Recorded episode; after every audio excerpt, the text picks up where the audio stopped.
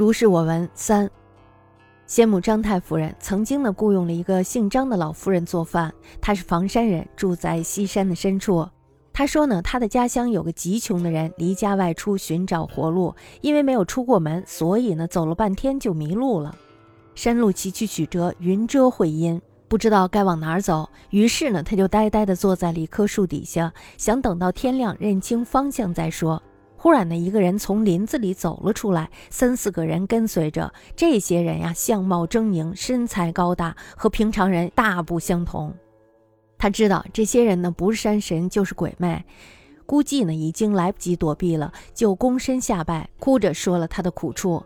来人呢，非常的同情他，并且说：“你不要害怕，我不会伤害你的。我是虎神，今天呀是来给老虎们分配吃的的。”等虎吃了人，你就把他的衣物收走，就足够养活你了。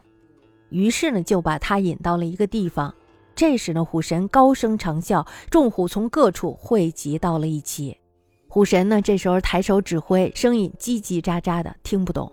一会儿呢，群虎散去了，只留下了一只来伏在草丛中。不久呢，有一个挑担子的人走过树林，虎呢一跃而起，要来吃它，可是呢，忽然又避开，退下了。过了一小会儿呢，又来了一个妇人，虎捉住他就给吃了。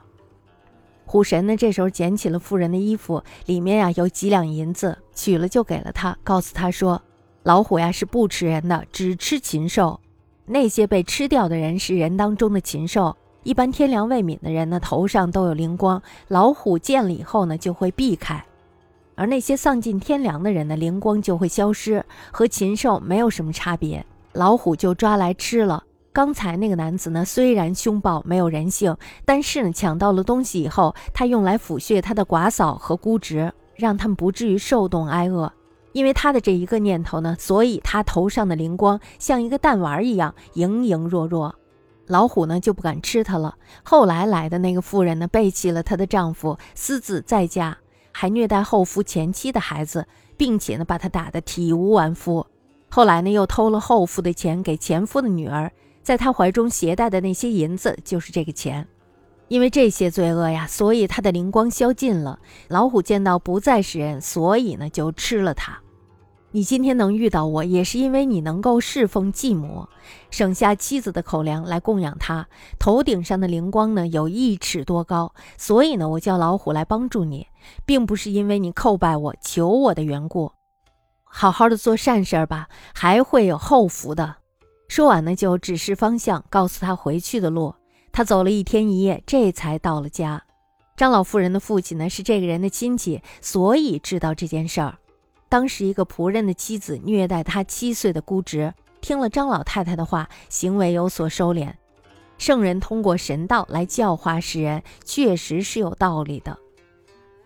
先母张太夫人常故咬思吹，房山人也，居西山深处。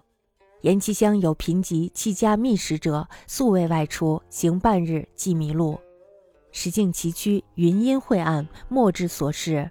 故枯坐树下，思天晴变南北。忽一人自林中出，三四人随之，并狰狞伟岸，有异常人。心知非山灵既妖媚，度不能隐蔽，乃投身叩拜，泣诉所苦。其人恻然曰。尔勿不不害汝也。我是虎神，今为诸虎配食料，待虎食人，而收其衣物，足自活矣。因引至一处，傲然长啸，众虎奔疾。几人举手指挥，语调招扎不可辨。鹅俱散去，唯一虎留从莽间。俄有何旦渡灵者，虎跃起欲搏，虎辟而退。少顷，一妇人至，乃搏食之。捡其衣带，得数斤，取以付之。且告曰：“虎不食人，唯食禽兽。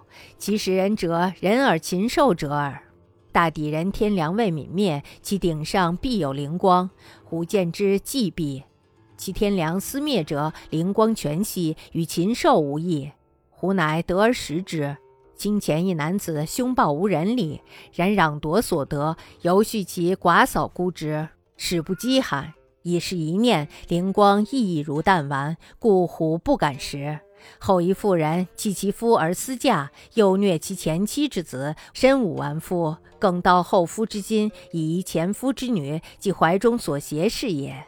以是诸恶，灵光消尽，虎视之非妇人身，故为所惮。而今得遇我，亦善事继母。辍妻子之时已养，顶上灵光高持许，故我得而诱之，非以而叩拜求哀也。免修善业，当尚有后福。因指示归路，月一日，夜得至家。张敖之父与世人为亲串，故得其详。使家奴之贵，有虐使其七岁孤之者。闻张敖言，为之少疾。圣人以神道设教，信有以夫。